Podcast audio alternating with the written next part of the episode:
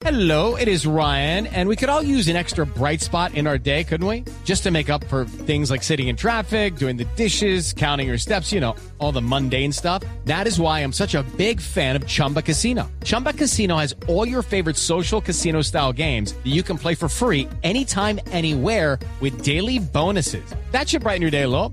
Actually, a lot. So sign up now at chumbacasino.com. That's chumbacasino.com. No purchase necessary. BGW. Void were prohibited by law. See terms and conditions. 18 plus. minutos las noticias, las más importantes a esta hora en Blue Radio. 20.000 grupos de la Universidad de Antioquia fueron cancelados debido al paro que adelantan los estudiantes. Directivas, sin embargo, aseguraron que ningún semestre fue eliminado. Nos informa en Medellín Lina María Zapata.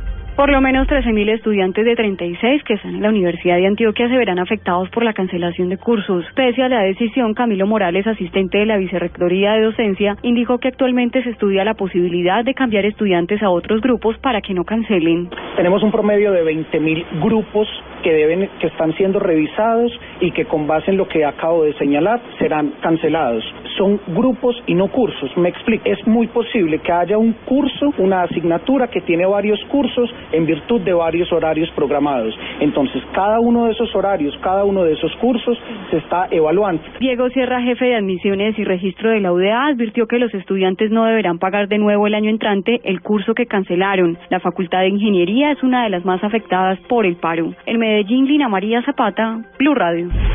La Contraloría General de la República encontró ineficiente e ineficaz la gestión de Electricaribe en el manejo de los recursos de los fondos públicos del sector eléctrico PRONE y FAER y estableció hallazgos fiscales por un total de 12.543 millones de pesos, además de determinar que existen 31 proyectos de ese mismo convenio por un valor de 19.359 millones de pesos que no están funcionando.